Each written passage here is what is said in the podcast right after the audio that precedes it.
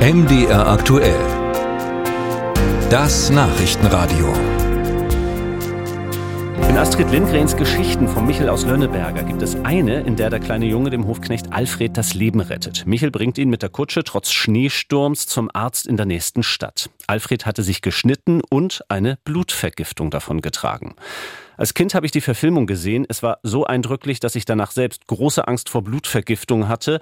Diese Angst hat sich seitdem als etwas übertrieben herausgestellt, aber auch über 100 Jahre nach der Zeit, in der Michel spielt, sterben allein in Deutschland Zehntausende Menschen pro Jahr an einer Blutvergiftung oder Sepsis.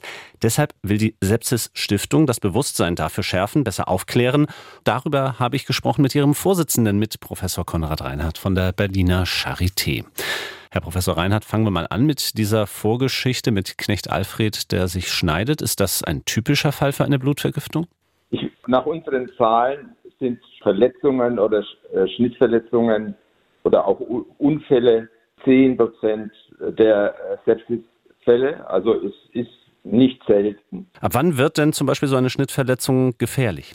Wenn ich merke, dass sich diese Schnittverletzung eben dass sich dort eine Rötung äh, bildet, dass es eine Schwellung gibt, dass es schmerzhaft bleibt über längere Zeit, dass man wesensverändert werden kann, stärkste Schmerzen, aber auch teilweise Lethargie bis hin zu angestrengter Atmung, äh, einem nie gekannten Krankheitsgefühl. Das sind die Frühzeichen, äh, bei denen man an eine Sepsis, sprich Blutvergiftung, äh, eben denken muss. Nun haben Sie ja schon gesagt, das sind nur rund 10 Prozent, wo es eben von Schnitten herkommt. Was sind andere Ursachen? Grippe, und Rachenentzündungen und Atemwegsentzündungen wie Lungenentzündungen, Atemwegsentzündungen sind die Hauptursache, 40 bis 50 Prozent aller Fälle. Deshalb auch bei Grippe, Covid äh, ist das eine Hauptursache, aber auch Entzündungen im Bauchraum wie Blinddarmdurchbruch, wie Gallenblasenentzündung, wie Darmdurchbruch. Das sind die zweit-, dritthäufigsten Ursache Harnwegsinfekte, Nierenbeckenentzündung, also dieser Bereich, aber auch Entzündungen im Nervensystem, also Meningitis, Hirnhautentzündung sind häufige äh, Ursachen. Nahezu jede Infektion kann eben zu einer Sepsis führen und das wissen die Menschen nicht und das ist gefährlich und auch sie wissen nicht, dass man Sepsis wie Schlaganfall und Herzinfarkt als Notfall behandeln muss. Und leider, weil sie es nicht lernen, in der medizinischen Ausbildung auch Pflegende und Ärzte, selbst welche im Notdienst, übersehen oft das und schicken nicht sofort diese Menschen äh, in Notaufnahmen und Krankenhäuser, die für die Behandlung eben dafür gut eingerichtet sein sollten und sind. Hm, diese Aufklärung ist ja genau das, was Sie mit der Sepsis-Stiftung verfolgen. Ab heute zum Beispiel mit großflächigen Plakaten, erstmal im Raum Berlin-Brandenburg. Was erhoffen Sie sich genau davon? Wir brauchen angesichts der hohen Zahlen und der letzten Zahlen, lassen uns davon ausgehen, dass wir 700 Fälle pro 100.000 Einwohner haben.